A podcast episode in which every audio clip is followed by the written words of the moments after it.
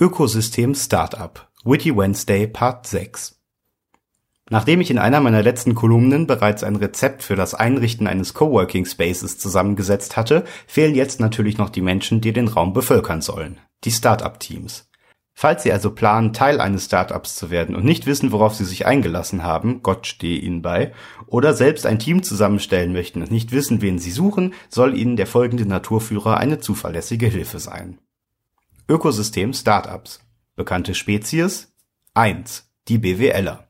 Familie Neureiche. Unterart Yuppies. Lebensraum Einzelbüro. Fellfarbe Strickpullover. Hauptnahrungsquelle Rotwein. Natürliche Feinde Finanzbeamte. Der BWLer hat im Studium gelernt, wie man Großkonzerne managt, Millionensummen hin und her schiebt und sich um zigtausende Angestellte kümmert, dann ist er versehentlich in ein Start-up-Unternehmen gestolpert und verwaltet jetzt drei Teamkollegen und den letzten 10-Euro-Schein, der am Monatsende noch übrig ist. Aber Arbeit muss nicht immer groß sein, es reicht, wenn sie groß wirkt, und damit das so ist, bedient er sich einer Reihe von hochkomplizierten Anglizismen, die er im Studium aufgeschnappt oder sich selbst ausgedacht hat. 2. Die Verkäufer. Familie Wirbellose. Unterart Kriechtiere.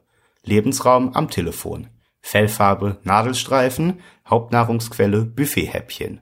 Natürliche Feinde keine, dazu sind sie zu anpassungsfähig.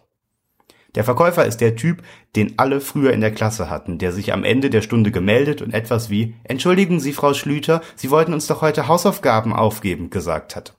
Was damals zum Kotzen war, ist heute Gold wert. Die Fähigkeit, sich bei allen wichtigen Leuten so beliebt zu machen, dass sie einem jeden Scheiß abnehmen. Eigentlich ist das sehr beunruhigend, wie die Männer, die früher bei meiner Oma geklingelt und mit ihr einen Kaffee getrunken haben. Eine Stunde später waren sie auf Nimmerwiedersehen verschwunden und meine Oma war stolze Besitzerin ihres dritten Vorwerkstaubsaugers, der neben den beiden Ersatz-Thermomixen im Wandschrank Platz fand, sowie vier Jahresabonnentin von Shred, dem Bodybuilder-Magazin. 3. Die Designer. Familie künstlerische, Unterart Grafikä. Lebensraum, wünscht sich ein Atelier, bekommt ein Zeichentablet. Fellfarbe, Farben der Saison, natürliche Feinde, Comic Sans. Die Designer versuchen seit dem Schulabschluss ihren Eltern zu beweisen, dass es sehr wohl etwas ist, wofür man leben kann. Dann haben sie angefangen, bei einem Startup-Unternehmen zu arbeiten. Ende der Geschichte. Viertens, der Programmierer. Familie nerdige, Unterart Elektronikä, Lebensraum halbdunkle, bläulich illuminierte Räume. Fellfarbe Pizza befleckt, Hauptnahrungsquelle Energy Drinks, natürliche Feinde Bots. Die zutiefst missverstandene Spezies der Programmierer hat zur Jahrtausendwende quasi nahtlos die Briefmarkensammler auf dem Schulhof abgelöst. Im Teenageralter wird sie zumeist von anderen Artverwandten missachtet, da sie bisweilen eigenartige Verhaltensweisen an den Tag legt. Ich erinnere mich noch, wie ich mich einmal auf die Toilette der Informatikfakultät verlaufen habe, um mit Edding an die Wand geschrieben folgende Inschrift vorzufinden Suche Mädchen, das Informatik mag. Meine Nummer ist 001 00001 00001 001 01 00001 010. Sicher eine Verzweiflungstat eines einsamen Programmierers, dem nach vier Semestern Studium erklärt wurde, dass Britney Spears ein It-Girl und kein IT-Girl ist. Die traurige Realität erklärte mir ein Informatikstudent einmal so.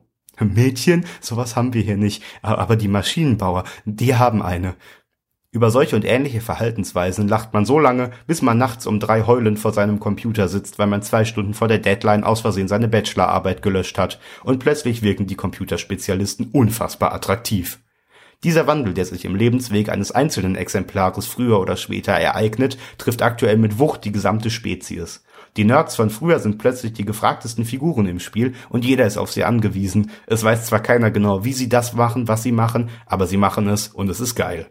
Außerdem sind ihre Hexenkünste bisweilen sehr beunruhigend, also pass auf, wenn du in der fünften Klasse ins Klo steckst, er könnte heute deine Browser-History kennen.